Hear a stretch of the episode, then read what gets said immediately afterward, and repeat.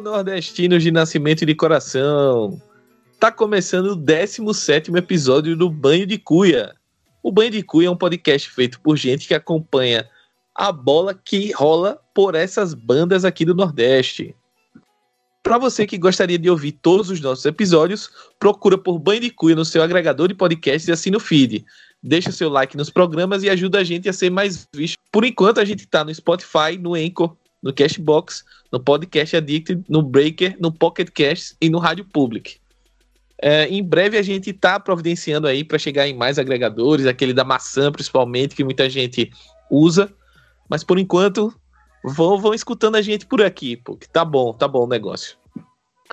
Aproveite e segue a gente também no Twitter, no arroba banho de cuia no final onde a gente sempre está acompanhando o futebol aqui da região, trazendo algumas notícias, algumas análises de jogos, enfim. Estamos sempre movimentando lá sempre que possível para trazer um pouquinho mais de detalhes e novidades do futebol nordestino.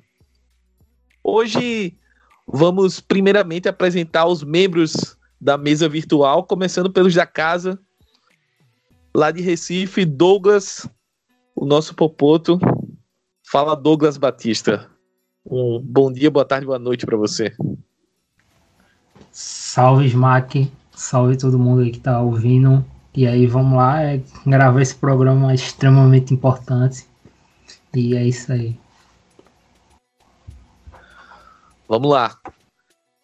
No outro extremo, Felipe Velame, direto de Salvador, com o nosso Bahia vencendo a primeira nessa, nesse Brasileirão. Mas o Filipão tá contente, mas vamos ver esse desenrolar do, Bahia no campeonato. Mas hoje o programa tá, tá bem interessante e o tema bem bacana para ser discutido, né, Felipe? Fala, Smack, fala pessoal da bancada, bom dia, boa tarde, boa noite quem tá ouvindo a gente. É, vamos, vamos ver no que vai dar essas mudanças de Rogers, foi algo pontual para o jogo de ontem ou se foi realmente algo que ele vai buscar manter e, e melhorar ao longo do campeonato, né? E vamos lá, vamos começar o programa que hoje tem muita coisa boa. É isso aí, né? E para ajudar a gente no debate de hoje, é, a gente convidou um membro aí do podcast Baião de Dois, do Na Bancada. E ele também. Eu tive que pesquisar o currículo do cara para falar, pô. Graduado em comunicação social pela UFAL. Já é não quer dizer muita coisa que eu também estava lá, né? Mas ele é também pesquisador do grupo de pesquisa de comunicação, economia política e sociedade e autor do livro Os Direitos de Transmissão do Campeonato Brasileiro em 2020. Anderson Gomes, muito obrigado e seja bem-vindo ao Banho de Cuia. Olá, Smack, Felipe, Douglas, eu que agradeço o convite, né? É, fui graduado, sou graduado né, em em comunicação, que já diz a idade, mas habilitação em jornalismo pela UFAL. Hoje sou professor também da UFAL, mais no, no Campo Sertão, na Unidade Santana do Ipanema. E é isso, vamos lá conversar muito sobre o Nordeste. Eu escutava, falar escutava, porque era na fase anterior do Banho de Cuia. Que bom que vocês voltaram, né? Eu vim acompanhando no Twitter a volta do, do perfil. E aí é, percebi também né, que vocês, né, nos últimos meses, retornaram também. Muito bom sempre ter mais podcasts para falarem do futebol nordestino a partir de pessoas que estejam no Nordeste, né? Exatamente, Anderson. O objetivo da gente é justamente esse, falar do futebol nordestino e das coisas que envolvem o futebol nordestino da nossa perspectiva, né? E hoje, galera, o tema é, já dei a pista aqui com o currículo do Anderson, mas é a MP 984, mais especificamente a questão dos direitos de transmissão, né? O que muda, o que mudou e o que pode mudar se a MP se tornar lei. Então vamos tentar abordar esses assuntos. Vocês já devem ter ouvido isso em vários lugares de várias formas, mas poucas pessoas ou poucos é, programas, enfim, pouco conteúdo sobre o futebol nordestino especificamente. E a ideia da gente hoje é essa: tentar fazer uma perspectiva diante da, da pluralidade aí do futebol nordestino, né? Que ele acaba meio que subdividindo em várias camadas. Então, sem mais enrolação, vamos embora para a pauta. Então é isso, né? A MP veio num período de pandemia. Uh, ela veio com a, até com a roupagem ali de tentar auxiliar os clubes com relação aos contratos, uh, tirando direitos do, do, trabalhador, que é o jogador de futebol, enfim, dando uma margem ali de manobra maior para os clubes. Mas também a MP trouxe a reboque essa questão do, dos direitos de transmissão, né? Que no Brasil, para quem não sabe, os direitos de transmissão funcionavam é, com, com a anuência dos dois clubes que participassem dos jogos. E com a MP, o direito, no caso, passou a ser um direito de arena, ou seja, o clube mandante tem total domínio sobre o, o jogo e sobre os direitos de veiculação e transmissão de TV e por outras plataformas da partida. E aí eu queria é, começar perguntando para Anderson, é, pensando nos clubes que estão ali na Série A e estão um pouco mais consolidados, né, como o Ceará, o Fortaleza, o Bahia. É, nesse caso, que são os clubes que estão há mais tempo na Série A, né? Depois a gente pode falar um pouquinho do caso do esporte que eu enxergo um pouco diferente. Mas pensando nesse, nessa mudança, você acha que algum desses clubes uh, mais consolidados e que hoje vivem um momento financeiro um pouco acima da média do que a gente enxerga no Nordeste, vocês acham que, você acha no caso, que ele leva, esses clubes tem alguma vantagem real com essa MP? Ou você acha que ela é, traz uma falsa ilusão aí de que as coisas vão melhorar por, na base dessa canetada? Então, né, o, os três clubes estão estruturalmente melhor organizados no Nordeste, né? O, o Ceará, talvez até em termos numéricos, seja o, o de maior destaque. O Bahia é, tem vem andando muito positivamente, é um modelo de transparência e credibilidade, inclusive do ponto de vista contábil, né? A gente às vezes fala muito do Bahia das ações sociais e esquece que a democratização recente do clube trouxe também um, um nível de transparência bastante interessante para o futebol, especialmente aqui no Nordeste. Né? O Ceará, é, quanto mais anos passa na, na Série A, melhor, né? está no terceiro ano seguido e vem se organizando, tem muito destaque no né? departamento de comunicação, atendimento ao sócio e marketing, e o Fortaleza, que assim é, renasceu depois dos oito anos na Série C e também vem né, com a proposta mais moderna em relação a, a tratar o futebol e, e claro, né? Ainda que tenha um histórico parecido, mas a, o Rogério Senna acabou ajudando a dar essa cara ao Fortaleza mais nacionalizado, né? Considerando, claro, e respeitando a história do clube.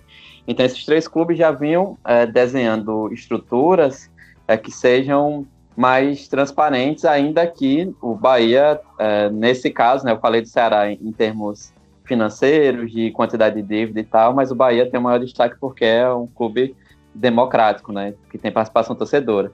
É, dos três casos, a gente também tem uma coincidência que os três é, é venderam seus direitos de transmissão do brasileiro da Série A né, para a Turner, né, para o antigo esporte interativo, enfim, para passar os jogos no, no TNT ultimamente, e que eles podem ser, né, esse bloco deles três, com mais cinco clubes nacionais, por enquanto, podem é o, o bloco que pode negociar é, numa janela mais próxima contratos que ainda estão em vigência, já que eles, eles acabaram de fechar né, na semana passada um acordo com a Turner para que a Turner transmitisse na TV fechada até o ano que vem e a partir de 2022 eles estão livres pra, por contrato e a ideia é fechar o, o grupo, é, esse grupo de oito clubes para negociar os direitos do brasileiro da TV fechada a partir de 2022. Então a vantagem talvez seja essa de que é, toda a discussão sobre cenários de mercado e tudo mais, que, que se fala muito agora, é, eles podem ter uma antecipação desse cenário já em 2022.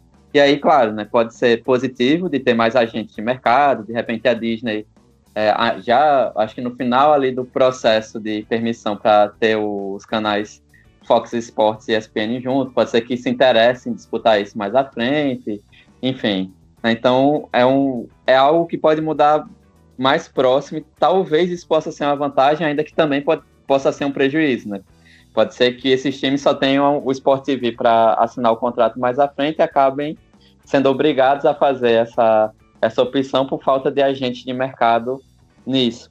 E aí é, são dois pesos e duas medidas. De forma geral, o Bahia ainda tem uma, uma, outra questão que é importante, né, que é a questão do estadual, que se não me falha a memória, o contrato do Baiano com a afiliada da Globo termina, terminou este ano, né, o ano que vem tem outra negociação e o, a, diretoria do Bahia já sinaliza de utilizar o sócio digital também para transmitir jogos do Baiano, ainda que o Bahia é, prefiro usar o, o baiano para enquanto torneio para testar a formação de jogadores. O o presidente, sempre diz isso, mas que pode testar isso já o ano que vem. Ainda que é preciso ver com alguma ponderação é, que o futebol precisa ainda, né? Tem muita aqui no Brasil tem muita visibilidade a partir da TV aberta, muito mais do que streaming, é, TV fechada, streaming gratuito ou não, né? Então tem algumas coisas que se deve ter cuidado, mas a vantagem do, dos três, eu diria que, que é essa, né? Porque eles podem ter o que a gente fala muito nessa discussão é, de direito de transmissão individualizado, né? Que é o poder de barganha. Porque estruturalmente eles estão bem organizados, né? Neste momento. E aí, ao contrário de outros clubes, inclusive do Nordeste, eles podem aguardar um pouco mais para assinar o melhor tipo de contrato. É, resta saber, claro, né, quais são as condições é, em comparação a outros clubes. Eu digo é, especialmente é, clubes de médio porte, como o Atlético Paranaense, por exemplo, que não fechou ano, é, nesse período de 2019 a 2024 o pay-per-view, porque acreditava que o, o, modelo TV aberto e fechada só era melhor, e, está, né, transmitiu ontem, é, na quarta-feira, né, na segunda rodada do Brasileiro, é, um jogo pela, por uma plataforma própria, com a liminar que saiu minutos antes do jogo começar, mas enfim, transmitiu e o Atlético tem uma estrutura também. E também em relação a, especialmente Flamengo, Corinthians, Palmeiras, é, São Paulo e Vasco, que são os cinco clubes que têm maior torcida e que ganham mais historicamente nos direitos de transmissão. Né? Se essa diferença é, deles com esses clubes, se vai aumentar ou não, se vai formar grupo com todo mundo ou não. Né? Então, assim, é um cenário que tem pontos positivos e negativos, dependendo também de como, se a MP, claro, né, for transformada em lei, se ela não caducar, e o que vai acre ser acrescentado nessa MP é, até outubro, né, que é o prazo regulamentado do Congresso para fazer as alterações necessárias nela. Anderson, é, uma coisa que Belintani chegou a suscitar, comentando no Twitter e coisas que ele veio, que eu vi ele falando sobre, como é que você vê a questão de uma possibilidade de os clubes do Nordeste se unirem, fazerem meio que uma frente única para vender esses direitos como um bloco? E aí teria aumentaria a quantidade de jogos que, que cobriria, né? Então, se trata-se de um ficaria um produto mais pesado, mais não só mais atrativo, mas mais lucrativo também para os clubes. Você, tudo bem que a gente sabe como são os clubes brasileiros, né, em termos de se unirem e se e fazerem qualquer tipo de de acerto entre si, né? Normalmente cada um fica, acaba visando mais o seu, mas isso talvez seja algo que os times possam usar para para valorizar o próprio produto, né? Agora com essa a brecha, entre aspas, a possibilidade que a MP traz. Isso, Felipe. Imagina-se que a partir de 2022, pelo menos a promessa deste momento, é que os oito clubes da Turner vão negociar coletivamente, né? Os, os jogos entre eles, né? É, enquanto times mandantes, caso a MP ainda esteja valendo, né, esteja, tenha sido transformada em mudança definitiva na Lei Pelé. Mas, é, e aí, claro, né, você tem mais jogos para poder negociar, não à toa que a, a Turner ia sair do brasileiro este ano, e estava tentando romper desde o início do ano, e ficou, é porque a, a quantidade de jogos possíveis de serem transmitidos, né, o, o número máximo aumentou, se não me falha a memória, de 56 para 152, né, quase triplicou, ainda que ela não possa transmitir esses 152 jogos, né, no, porque a CBF não pode transmitir tudo na TV fechada, ou tudo só na TV aberta, ou tudo no. É, só o é que gera essa especificidade. Então, abre realmente essa possibilidade de maior negociação, porque você tem mais jogos para tentar é, negociar. É, tem outros lugares que trabalham, é, a gente tem experiências né, de, de microblocos. O Clube dos 13 não representava todo mundo, né, ainda que é, desses três times, por exemplo, que a gente está nesse bloco, o Bahia era o único que estava no Clube dos 13. E os outros clubes tinham contratos anuais e contratos bem menores do que o Bahia, que já era o último grupo dos cotistas é, até naquele, na vigência do Clube dos 13, ali até 2011. Né? Então já havia uma diferença é, considerável entre esses dois blocos. Então, isso também é preciso considerar. Né? Na verdade, o, o, modelo ideal é negociação coletiva mais dos 20 clubes ou de todos os clubes que disputam um determinado torneio para não acontecer de que um, um, bloco consiga barganhar por número de torcida ou porque tem um, um, mercado interno mais forte ou algo do tipo, que de repente, é, supondo aqui que o, os quatro nordestinos, que a gente consiga manter, como vem mantendo nos últimos anos, quatro times dentre os 20 na Série A, mas suponhamos que é, os times de Minas e do Rio Grande do Sul se juntem num bloco à parte, enfim, que Rio e São Paulo formem outro e tal, a gente sabe que é, o peso é, desses locais, mesmo, eu diria até, é, mesmo Minas, Rio e se brincar o Paraná também, tem um peso um pouco maior é, de torcida do que um bloco só do, do Nordeste, né? Então, é por isso que é, se há, por um lado, uma possibilidade maior de negociação, é, porque você tem mais jogos a colocar ali para oferecer para um grupo de mídia, ou mesmo um grupo de médio porte.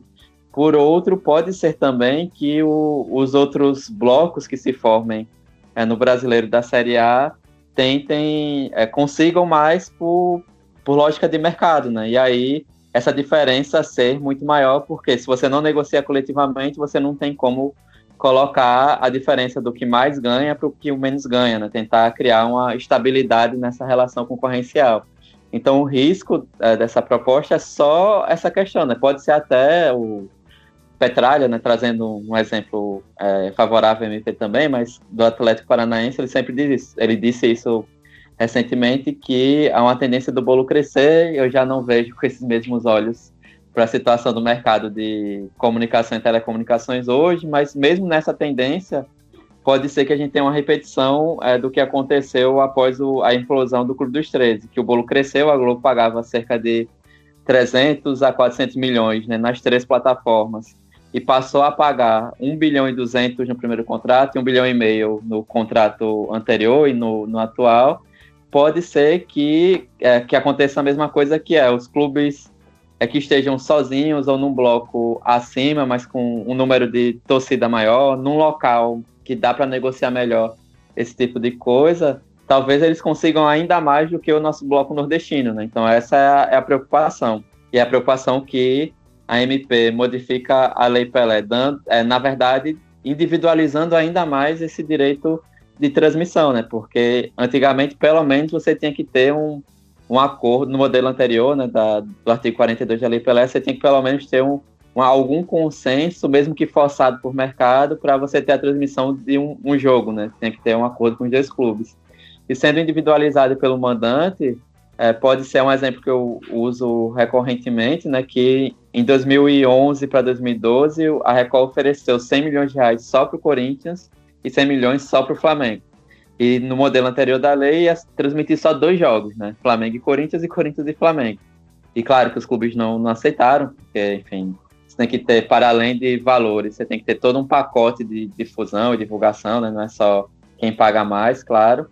E os clubes não aceitaram, mas você pode, poderia ter uma situação semelhante agora. De repente, alguém, um grande empresário, chegar e comprar o, os direitos por, de forma muito cara só para dois, três ou quatro clubes. Mesmo a Globo, né? Poderia optar, gastar menos do que esse um bilhão e meio, mas sei lá, gastar 800 milhões e ter jogos dos times que dão maior audiência, né? Que tem maior torcida e torcida nacionalizada. Então, fechar só com Flamengo, Corinthians, São Paulo, Palmeiras e Vasco, né? Então, são riscos que, assim, a gente só trabalha hoje, claro, na, na, na questão de, de hipóteses porque, primeiro, a gente está num. É uma medida provisória, e segundo, porque o, os contratos, o principal contrato, que é do Campeonato Brasileiro, vai até 2021 num caso específico, mas a maior parte dos contratos vai, é, vai até 2024, né? Então é um, um, cenário que a gente observa ainda, é, de certa forma, distante disso. Né? Então é, é, eu acredito que é preciso ter esse cuidado, porque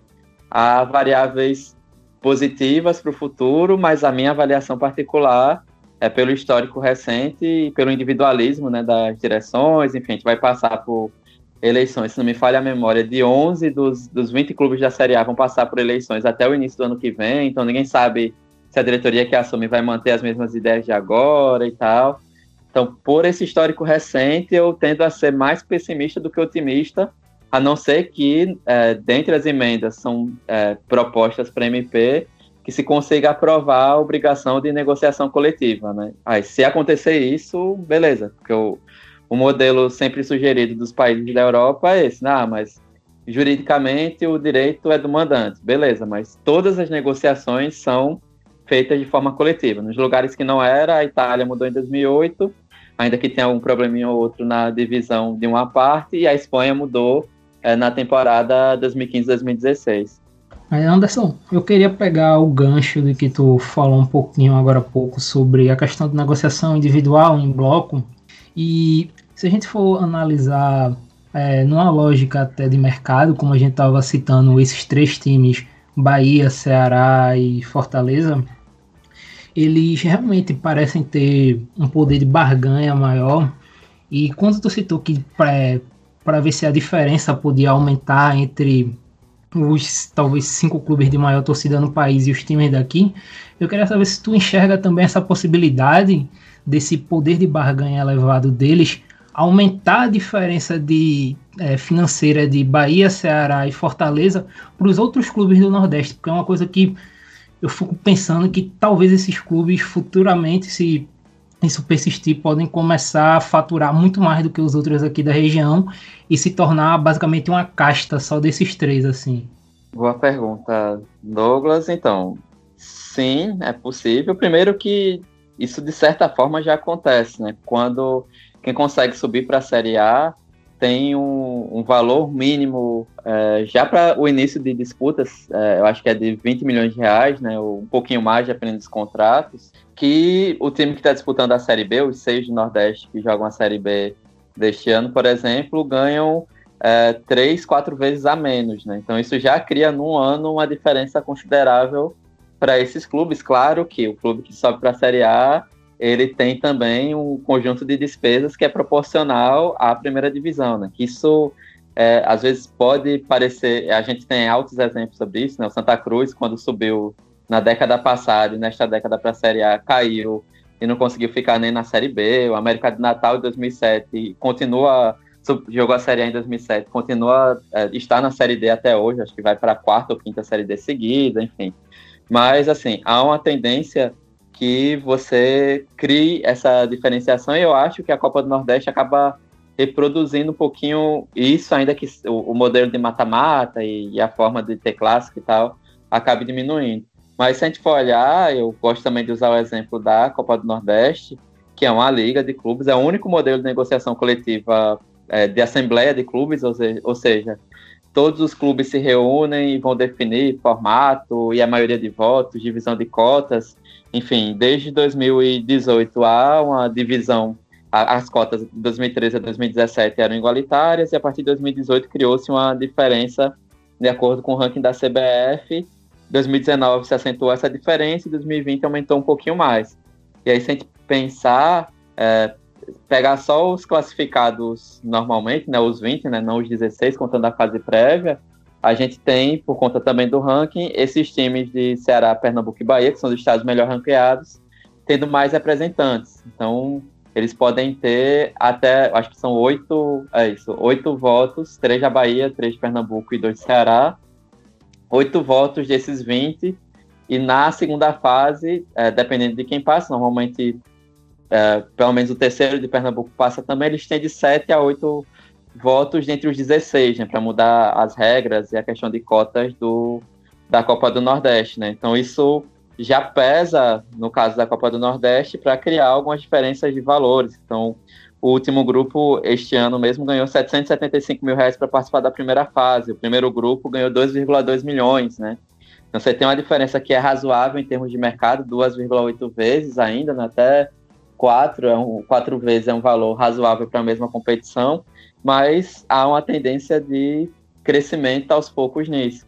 Então a gente precisa ter esse cuidado para olhar também, e aí eu falei de Copa do Nordeste, para não. É, se a gente olhar para os estaduais, a diferença é absurda, né? Olhando aqui, a, a diferença de Fortaleza e Ceará para os outros times que disputam o estadual é de 10 vezes.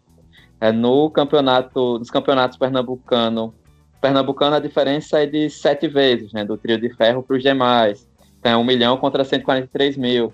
Na Bahia, a diferença é de quase é de 7 a 8 vezes também. Né? Então, assim, a gente já tem diferenças nos estados que são, nesses estados que têm afiliadas da Globo e que são e que têm transmissão é, dos seus estaduais. Acho que hoje só os três têm o campeonato inteiro transmitido por afiliada da Globo. Você internamente já tem essa diferença muito grande. A gente precisa, é algo que eu, eu sempre apontei no Baião de 2, é que nada impedia, por exemplo, que os clubes do Nordeste, mesmo no modelo anterior com menos jogos, tem, a, que a Liga do Nordeste, na verdade, tentasse negociar os direitos de transmissão é, nas quatro divisões do Campeonato Brasileiro. Né? Então, sei lá, fecharia o Live FC para transmitir os jogos dos nordestinos, entre os nordestinos no brasileiro, ou principalmente Série D, que não tem, é centralizado pela Globo e, ou pela CBF, mas cujo ou agora a Série C com a Dazon, contratos complicados, enfim, que a Liga poderia ter tentado é, fazer um, um, grande pacote já antes envolvendo as quatro divisões, né? Não faltaria conteúdo, em vez de a gente ter como tem hoje o Live FC, que é, foi para ali quarta de final e caminhando para as semifinais, como vai ter transmissão garantida no YouTube, é, pelo menos, aí você já pode deixar de assinar, porque não, não tem mais jogos, né? Não tem mais atrativo. E aí, é, isso é, são coisas que já poderiam ter sido feitas antes, agora pode mais. É, tem um, um, aspecto legal, por enquanto, né, pelo menos até outubro, que garante esse tipo de coisa, mas você tem razão a gente tem que ter cuidado. Eu, eu brinco internamente no Baião de Dois que eu não. O esporte é o quarto time nordestino, mas eu não sei é, se fosse no, como foi no ano passado, que era o CSA, ou que pode ser no futuro, com CRB, Confiança, Sampaio se é, essa, divisão igual, é, essa divisão entre os times nordestinos seria igualitária, se não iria pesar alguma ideia sobre ranking ou algo do tipo, como pesou dentro da Liga do Nordeste para mudar recentemente essa distribuição de, de cotas, né, e fora que, enfim, Copa do Nordeste garante vaga para para time que lidera o ranking no seu estado, enfim, outros, e outras e outros outras coisas que garantiram um peso maior para clubes de maior tradição, maior torcida aqui, né, nesse tempo. Então, assim, há uma possibilidade, claro, dependendo de quem sejam esses quatro times que estejam na Série A ou é, que, que vão negociar futuramente direito de transmissão. Pois é, Anderson, aproveitando esse, esse gancho aí do, da, que a gente tá falando muito da Liga do Nordeste, eu queria entrar já no, no outro grupo de clubes que, ao meu ver, eles dependeriam muito mais dessa organização e do fortalecimento da Liga do Nordeste. Que são clubes que estão passando por dificuldades financeiras. Uh, e aí eu cito os exemplos aqui do, dos três principais que eu vejo como grandes dificuldades financeiras assim. Uh, esporte e o Náutico. Aliás, o, o esporte, o Vitória e o Santa. O Náutico está num processo de uma recuperação um pouco melhor mas ainda tem as suas dificuldades financeiras. Agora há pouco mesmo a gente estava comentando no grupo do Bandicuia a situação do Gilmar Dalpozo, né? Que o, o Náutico está querendo demitir, mas não conseguiu demitir o treinador porque não tem dinheiro para pagar a rescisão, então está tentando fazer um acordo. E aí o técnico não é demitido porque não tem dinheiro para demitir. Então, assim, é uma situação complicada. E outros clubes da região, os clubes do Rio Grande do Norte, que já, como você mencionou, a América já teve na, na Série A recentemente, o ABC sempre teve forte, disputou Série B aí até outro dia. Então, clubes que estão mal financeiramente e que têm um certo apelo regional. Para esses clubes, você enxerga é, essa, essa MP que pode se transformar em lei. A gente sempre tem que ressaltar que os efeitos dela são até outubro, como você falou, mas que pode ser prorrogado aí para dependendo da aprovação na Câmara dos Deputados, enfim. Você acredita que a Liga do Nordeste é meio que a tábua de salvação para esses clubes para tentar negociar vantagens contratuais, etc? Porque eu, eu, particularmente enxergo que existe esse risco desses clubes ficarem numa espécie de limbo contratual, né? Porque aquela história do, do poder de barganha na hora de negociação. Você tá com o Pires na mão. E aí uh, corre o risco até de dizer, ó, o clube acha que vale tanto, e aí a emissora, seja a Globo, a Turner, da Zone, Rede TV, Record, enfim, o que seja, não, vou oferecer o X que você quer sobre 4, 25% aí. Se você quiser, aceita. Se você não quiser, também tô nem aí. Então você, você acredita que a Liga do Nordeste pode ser essa, essa entre aspas, salvação para esses clubes? Ou você acha que a Liga meio que também não, não tá se movimentando muito para esse tipo, pensando nesse tipo de defesa dos clubes da região? Tá pensando só mais na competição Copa do Nordeste? Até este ano era só a Copa do Nordeste, até porque né, depois de, do fim dos canais esporte interativo, ali no final de 2018, é, virou questão de sobrevivência manter a, a, Copa do Nordeste e será mais ainda ao final do, do contrato que garante um valor mínimo né, com a Tops Sports Turner, que, se não me engano, vai até 2021 ou 2022. E aí, assim, por enquanto era muito nesse sentido que aí você tem um valor mínimo garantido pela Turner, mesmo que não tenha, não, não tendo, né, na verdade, canais esporte interativo, mesmo não tendo jogo no TNT ou no Space.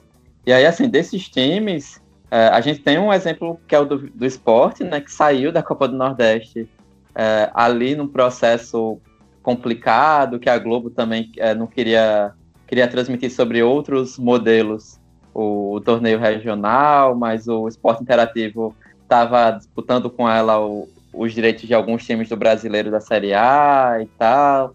Enfim, o esporte meio que entrou na onda da, do Grupo Globo por fora e do Evandro Carvalho, presidente da Federação Pernambucana, que queria implodir a Copa do Nordeste, achando, e ele acha isso até hoje, que o Campeonato Pernambucano é o principal torneio da região, dos principais do país.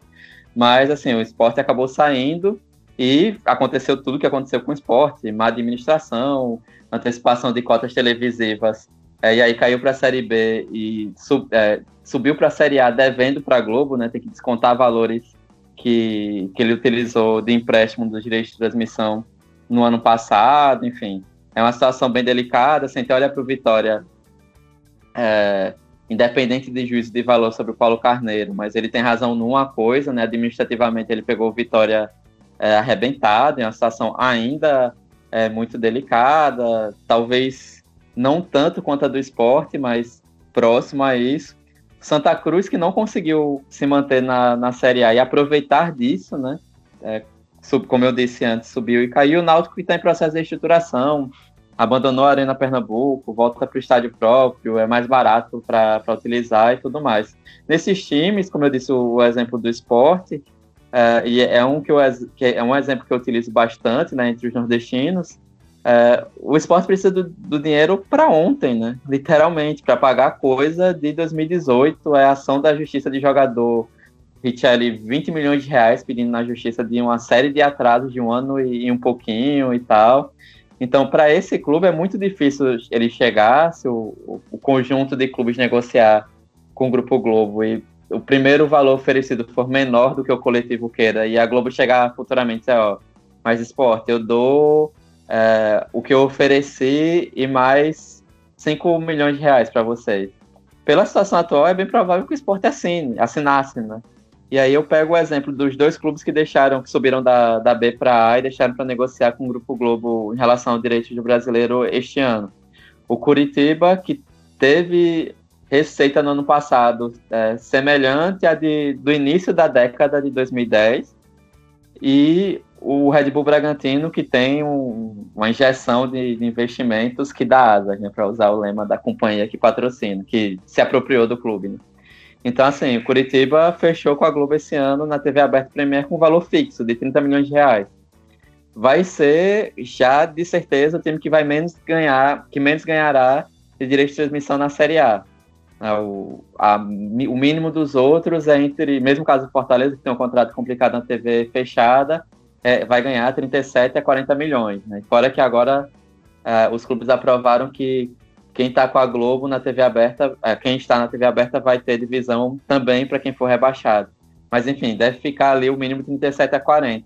O Red Bull Bragantino, que tem uma estrutura que pode, que pode negociar até dias antes é, do início do brasileiro, fechou igual aos outros, né? Tendo um mínimo aí de 40, desses 40 milhões de reais e uma expectativa de não, ser, de não sendo rebaixado, conseguir até 60 milhões de reais. Então, é isso quando a gente fala em poder de barganha e ter algo que você possa se calçar antes de entrar numa negociação dessas. Quem está desesperado por dinheiro vai fechar naquilo que o, a empresa de comunicação, o veículo de comunicação oferecer ali imediato. E aí eu acabei não, eu citei o Fortaleza agora, mas também foi a situação do Fortaleza quando assinou com a Turner lá em 2017. Fortaleza jogava a Série C e aí tinha um pagamento de luvas pela assinatura de contrato, né, o bônus é, por assinar com a empresa, enfim, a Turner depois descontou do pagamento normal, mas não era, e depois foi para a justiça, mas é um outro assunto. Mas o Fortaleza assinou enquanto um time de Série C com valor fixo na Série A. E aí, quando subiu para a Série A em dois anos, depois de oito na C, acabou ficando com um contrato pior do que todo mundo e teve, em termos de receitas é, de direito de transmissão nas três plataformas do ano passado, é, se não menos do que todos os outros 19 clubes, incluindo os quatro que foram rebaixados, mas pelo menos ele ficou ali atrás de 17 ou 18 clubes, né? Porque assinou um contrato no momento de desespero, precisava de dinheiro urgentemente, e foi o jeito, não colocou cláusula que se subisse para a Série A é, renegociaria, ou no segundo ano na Série A renegociaria, ou algo do tipo. E aí acabou sendo prejudicado, né? Tem a cena clássica do Fortaleza entrando em campo para o jogo contra o Internacional com a camisa menos 14, porque era menos 14 milhões em relação aos outros clubes na TV fechada em relação à Turner. Né?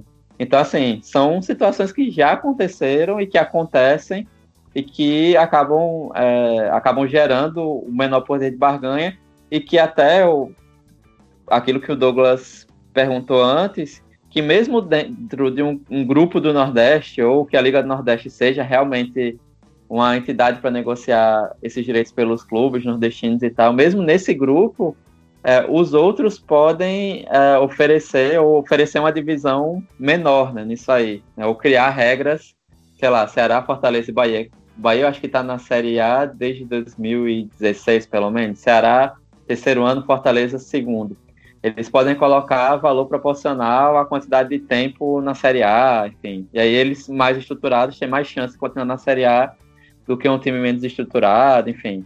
Há inúmeras possibilidades, mas o, o fato é que quem não tem condições estruturais é, boas ou razoáveis, pelo menos, é, tem menos poder de barganha e pode, pode tende a receber menos ou ter mais problemas para assinar contratos em condições melhores. É, Anderson, é, é, são duas perguntas. É, a primeira, pegando esse gancho que é agora final também dessa tua resposta e também da minha pergunta anterior, sobre talvez formar uma casta com esses três, se comparado, por exemplo, com as seis equipes do Nordeste que estão na Série B, mais o esporte, se podia também rolar junto é, com algumas dessas equipes um movimento de gangorra, porque Diferente de Fortaleza, Ceará e Bahia, que teoricamente vão ganhar um valor alto, esses times podem acontecer deles ganharem pouco para uma Série A, mas ganharem muito para uma Série B. Aí eu não sei se vai ficar aquele negócio de ficar algo totalmente desproporcional para eles. É, na Série A negativamente na Série B possível, é, né, né, positivamente. Fica fazendo essa gangorra. E não sei se é, é possível, mas a outra pergunta, acho que é, a dúvida geral de todo mundo, que muita gente procura saber, é na questão do torcedor.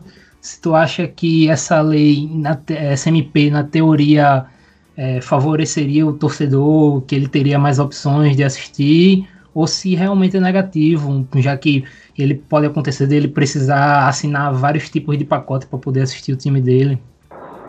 É, na coisa da gangorra, eu até, eu falo inclusive enquanto torcedor de time que subiu e caiu, né? Torcedor do CFA. É, eu acho que nem é, nem é tão problemático subir e descer da Série A e B, né? Pensando é, o Havaí, é, entre outros clubes, na né? América Mineiro, que de certa forma já fez isso também, né? Até se brincava que essa semana que Havaí e a América não se encontravam na Série B, porque um ano um subia, no outro era o outro, e aí se revezavam na Série A, mas é, eu nem vejo tão problema quanto é A e B, claro, desde que o time na Série A não faça gastos, é, extrapole os gastos e tudo mais. Porque dependendo da situação e dependendo do campeonato, às vezes é melhor você ficar nisso do que ficar na Série A um, dois ou três anos e quando cair, cair com um monte de dívida, enfim. E, e ou, em outros casos, né, cair e cair de vez, né? Para parar na série C, na série D, que não tem receita de televisão, né? Não tem, você não ganha nada por direito de transmissão, ainda que você não pague para jogar, mas é, você não ganha nada por isso, né? Então você tem que ir para outras fontes. Eu acho, é, eu vejo que isso aconteceu, na verdade, né, no modelo anterior, não vou lembrar de cabeça, tem no, no livro, né, os direitos de Brasileiro de Futebol, eu coloquei uma tabelinha mostrando que a maior parte dos times que foram rebaixados é, de 2001, eu acho, até 2018, eram os times que estavam entre os não cotistas, fosse do Clube dos 13 ou fosse pós-Clube dos 13. Né? Havia uma tendência menor, porque eles ganhavam menos para disputar o mesmo campeonato. E no contrato até 2018, os times só tinham um ano de contrato, não tinham os três como os outros, não tinham cláusula é, de colchão, né, de quando caíam na Série B, mantinham no primeiro ano a cota da Série A e no segundo era metade dessa cota da Série A, então era diferença de seis, sete vezes em relação aos outros, para não falar quando alguns times de médio e grande porte caíam, que aí a diferença era absurda. Então, assim, né, a gente tem. É, pode ter algo nesse sentido, se você criar é, mais dificuldades para um do que para outros, pelo histórico recente, se for individualizar se pelo menos criar o, o bloco Nordeste e dentro desse bloco você criar é, diferenças que sejam razoáveis ou não criar diferenças, que talvez fosse o ideal, né? mesma competição é, Série A e os times já que sempre reclamaram da diferença de cotas e quando puderem negociar, reproduzirem isso, no meu ver seria estranho, mas eu vejo muito mais como problemático o time que sobe, é, faz um monte de dívida e, e cai despencando, né? Então, isso acho que sim. Em relação ao torcedor, realmente. É, agora mesmo, né? Atlético Paranaense e Goiás. Torcedor do, do Goiás que quisesse assistir o jogo, aliás, não conseguiu fazer isso, mas a proposta do Atlético era cobrar R$ 24,90 por uma espécie de assinatura mensal, mas assim, você só quer assistir o jogo, é, o seu time enquanto visitante contra o Atlético Paranaense, você vai assistir só uma vez, né? Então você paga R$ 24,90 para outro clube para você poder assistir um jogo só. Né? Então é, é um exemplo é, do que pode acontecer. depois, mais à frente, sei lá, os times da Turner, os oito, é, tentarem outro modelo pagando, aí você tem que assinar para ver os quando esses times forem mandantes. Aí você já tem que pagar é, para uma coisa e pagar para outra também ou mais à frente Flamengo e Corinthians, ainda que o Flamengo tenha a tentativa tenha dado errado né, na, no Campeonato Carioca, mas a, em termos financeiros, né, de receita, aí o Flamengo resolve fazer um, algo do tipo com sozinho, aí você tem que assinar quando seu time for jogar com outro. É uma possibilidade ainda que o desenho atual seja de se ter é, três ou quatro grandes blocos mais à frente, né? Caso o MP seja transformado em lei. Então, para o torcedor é complicado, como a gente já tem complicação ainda que seja por força da concorrência, com essa questão da Turner. No ano passado, né, Turner versus Globo, porque a gente teve jogos que não foram transmitidos e também porque o Palmeiras demorou um pouquinho mais, né, barganhou mais para assinar o contrato e por isso ganhou cerca de, de 15 a 20 milhões a mais do que times como São Paulo e Vasco. Mas assim, a gente ficou sem jogos transmitidos, o que também é ruim. E este ano, por escolha da programadora, e essa é a resposta da Turner para Fortaleza, foi a resposta na primeira rodada. Por escolha da programadora, a gente não tem alguns jogos, né? Então foi Fortaleza Atlético Paranaense na primeira, e Santos e Atlético Paranaense na terceira rodada não terão transmissão nenhuma audiovisual no momento de pandemia, de, de que não se tem acesso ao que o torcedor não tem acesso ao estádio. Né?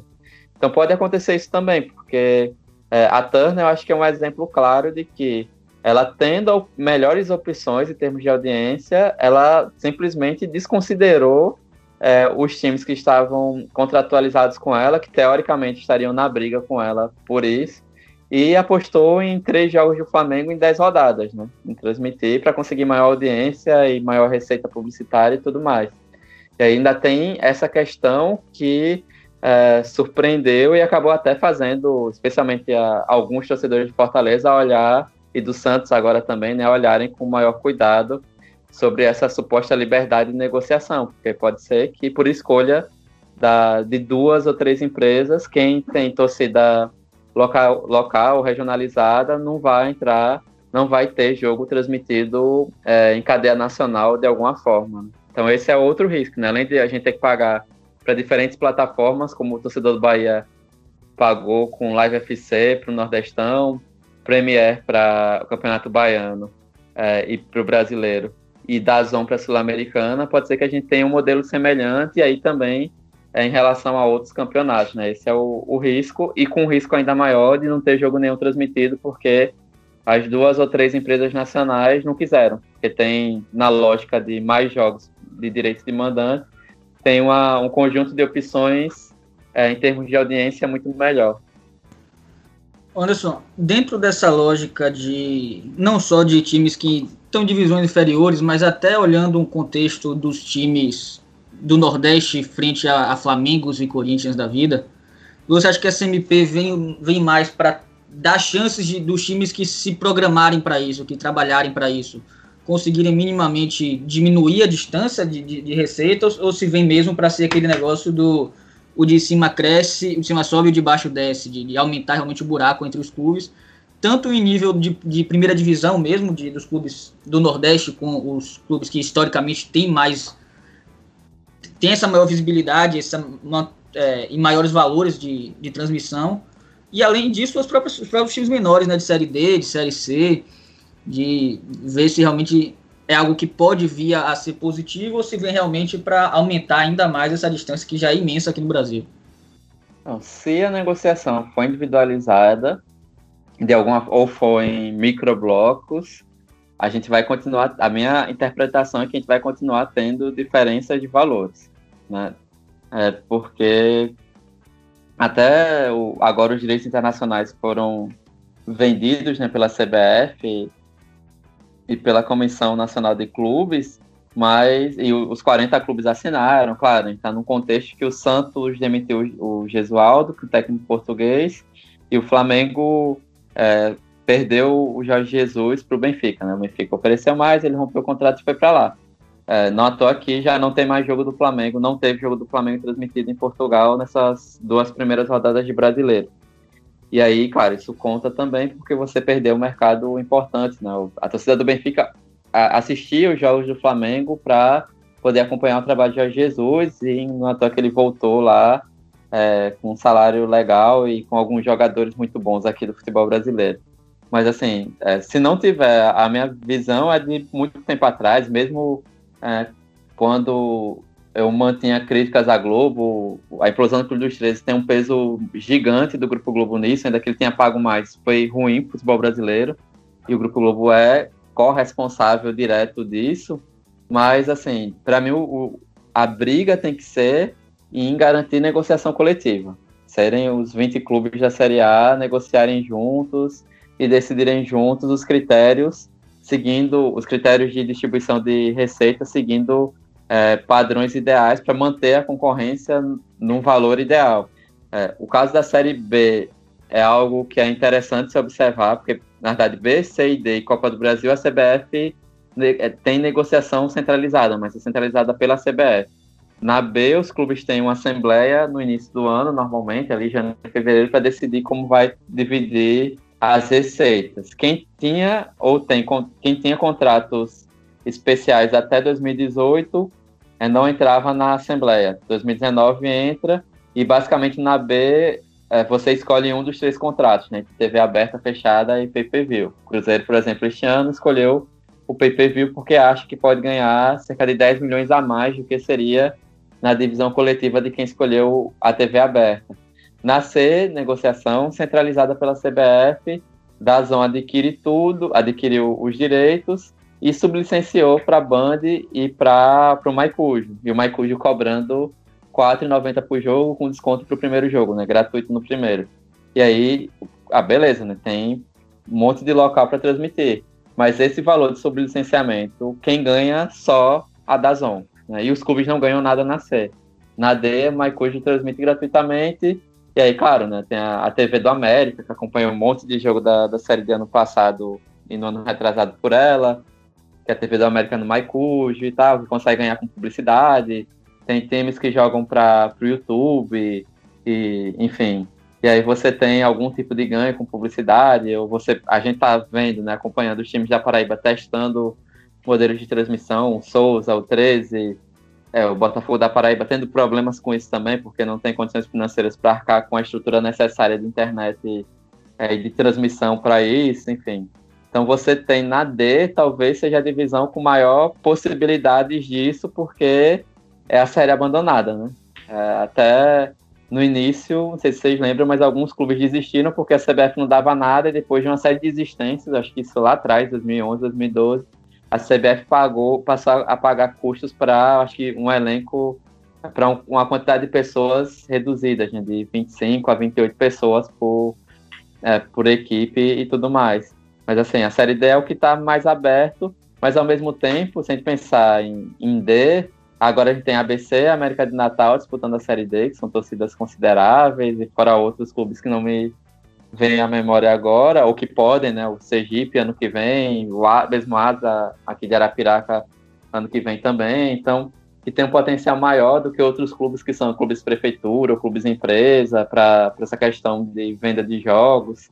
Se a Série C aderisse a isso, aí também tem Remo, Paysandu, Santa Cruz, é, acho que Vila Nova também, né? São times é, de massa regionalmente e tal, que poderiam, em negociação individual, ganhar mais, mas aí criariam uma diferença para os outros clubes.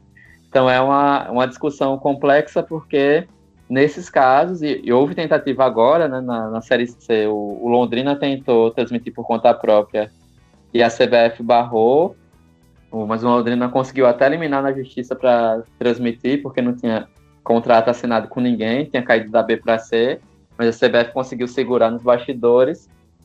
Mas essas situações são bem complexas, porque a, a CBF, digamos assim, não larga o osso, né? não libera, usando como justificativa que são campeonatos que não dão lucro e por conta disso é melhor que ela centralize a estrutura, a organização, ou terceirize a organização para alguma empresa, Sports Promotion, é, Clef é, e Traf, Trafic, né, quando existia ainda, né, antes da crise do FIFA Gate e tal. Então, são situações que poderiam ter contratos melhores, mas dificilmente a CBF vai liberar isso como libera a Série A, porque, enfim, para a CBF seria muito complicado controlar a Série A.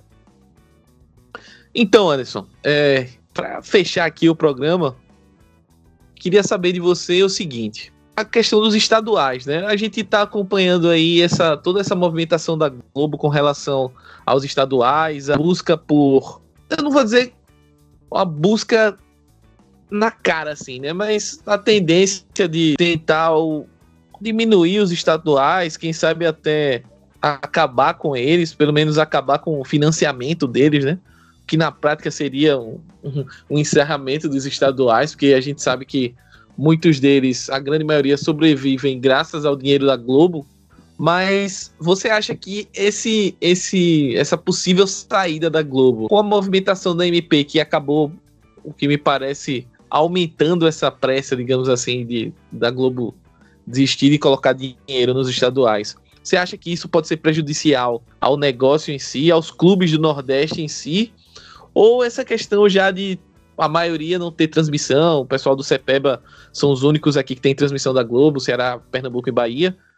Ou você acha que, tipo, talvez isso abra uma oportunidade maior para que outros canais transmitam e haja uma maior difusão do futebol nordestino, é, seja por, através de TV de clube, seja por outros canais, enfim, por streaming, que seja eu queria que você falasse um pouquinho sobre como é que você enxerga essa situação dos estaduais e dos clubes, é, se muda muita coisa sem com a possibilidade aí aberta com essa MP.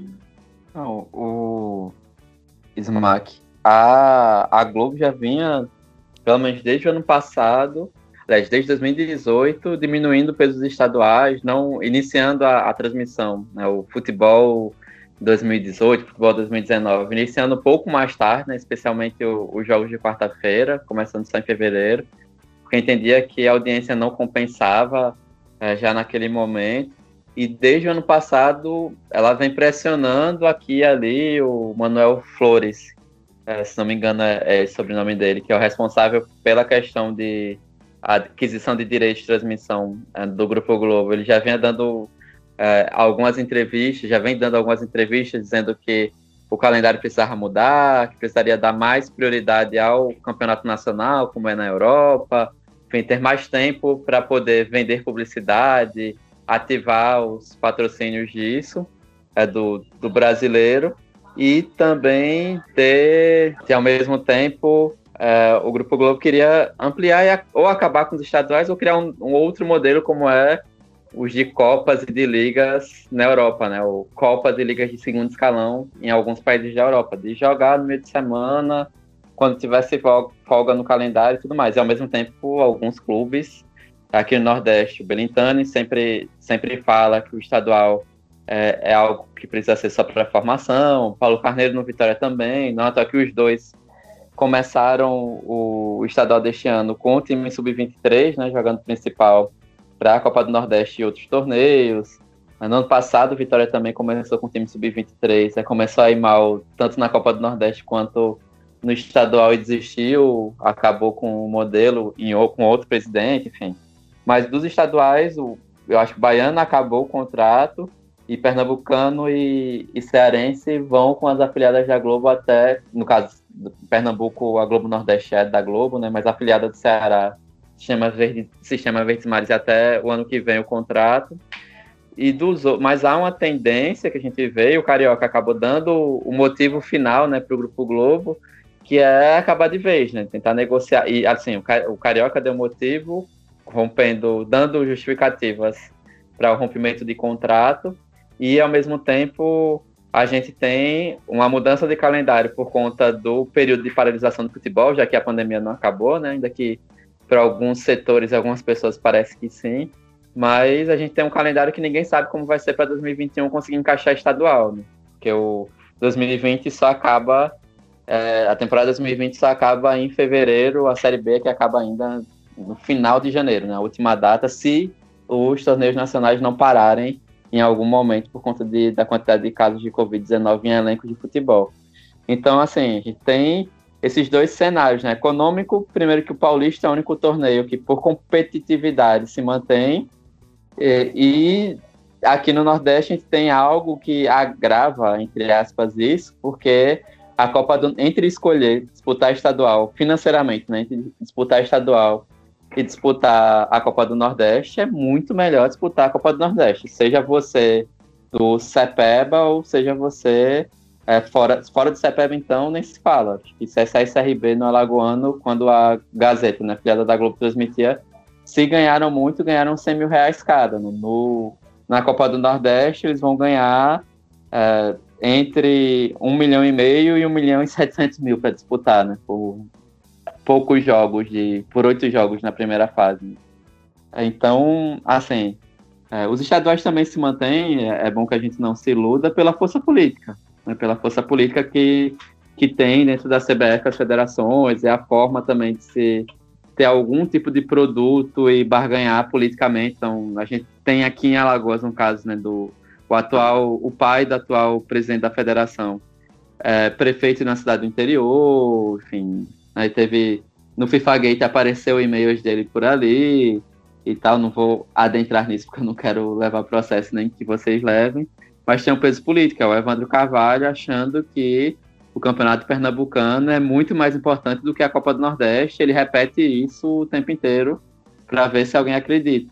Porque o peso político é grande dentro da CBF. Né? Então, mesmo com o peso econômico sendo perdido, mesmo que os times de maior torcida comecem a colocar é, times mais jovens ou times é, mistos, digamos assim, em campo, mas há uma tendência pela política de continuar. Economicamente e pela é, transmissão do Grupo Globo, há uma tendência de diminuir e ele as afiliadas começarem a largar também esse tipo de produto. Né? No Paraná, a, depois daquela confusão com o Atlético Paranaense e Curitiba, a RPC TV largou o Campeonato Paranaense, que este ano foi transmitido pela Dazon, é, um valor um pouco menor com também né, uma difusão bem menor, muito menor do que a, a TV aberta. Então, assim, há uma tendência dos estaduais, na verdade, irem definhando, não acabarem imediatamente, mas irem definhando com o tempo e os clubes, é, a, e aí, claro, né, os clubes como os da Paraíba, né, que tem o Botafogo da Paraíba na Série C, os outros na D, por, aliás, Botafogo da Paraíba 13, né, na, na C, Campinense na D, né, com o Atlético de Cajazeiras, acho que, enfim, você tem uma tendência desses clubes é, explorarem de forma enlouquecida a, a transmissão é, pelo streaming, pelo YouTube, é, por algum aplicativo, como eles estão testando agora, que é uma tentativa desesperada de conseguir receita onde não se tem, né? E aí, mesmo nos estaduais, isso acaba acontecendo. Os times da Paraíba foram bater na porta do, Globo, da, do Grupo Globo lá, né, do Globoesporte.com, que eles tinham contrato para transmitir alguns jogos pela internet, para desfazer o contrato e liberá-los para transmiti-los, transmitir os jogos em plataformas próprias após a MP. Deu muito errado em muitos casos, e aí eles conseguiram fechar as finais com a afiliada do SBT em João Pessoa é mesmo sendo o clássico dos maiorais na final. Então, assim, ainda é preciso ter muita calma para esses movimentos. A gente sabe que quando a gente fala no topo da pirâmide do futebol nordestino, né, Ceará, Fortaleza e Bahia especialmente, é, eles têm condições de poder negociar melhor e olhar melhor, não só o curto prazo, mas também em médio prazo, pelo menos. Eu juntaria os três até é, CSA e CRB aqui em Alagoas, por mais que o modelo de presidência dos dois clubes, né? É, seja complicado, porque é um, são presidentes que tendem a se perpetuar no poder e, e tendem e são centralizadores né, nas decisões internas. Mas a justiça seja feita, os dois times estão organizados, bem organizados financeiramente, com CTs. É, o CRB construiu o CT próprio e se livrou de um processo de mais de 20 anos. O CSA em processo de mudança, vinha melhorando bastante o CT do Mutante, se não fosse um crime da Braskem na região onde o CT fica é, estaria numa condição muito boa agora, quem vai construir CT nos próximos anos a partir da indenização, mas são clubes que estão bem estruturados, é, não ouve falar de dívida trabalhista e tudo mais. Eu juntaria eles dois ali meio que como o, o pilot, pelotão intermediário né, entre essa situação que podem chegar a um ponto, não é o de hoje, e a economia da Alagoas é muito fraca para que, que, que esses times é, consigam um patamar, subam num patamar melhor, mas que eles conseguem ter, por exemplo, uma situação mais razoável do que é, times como Vitória, do que o Santa Cruz, na realidade atual. Né? Fala agora, em agosto de 2020, sabe-se lá qual o efeito, quais mais efeitos virão em relação ao CSA, por exemplo, por conta do surto da Covid no elenco.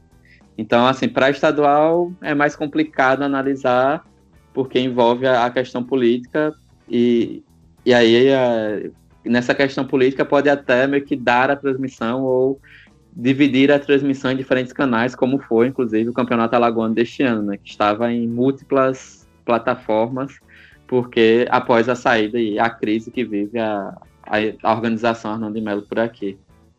É isso. É isso, gente. Inclusive, queria contar ao vivo aqui, gol do Vasco sobre o Sport 1 a 0 o, o Sport conseguiu tomar um gol de Felipe Bastos.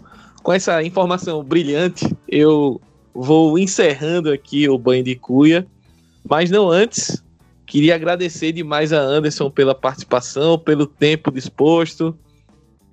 Grande aula, né? A gente convida o professor para ter aula. E Anderson, muito obrigado pelo, pela participação aqui no Banho de Cuia e vende aí o teu peixe, onde é que a galera pode encontrar o seu trabalho. Sei que você está participando bastante, além do Baião de Dois.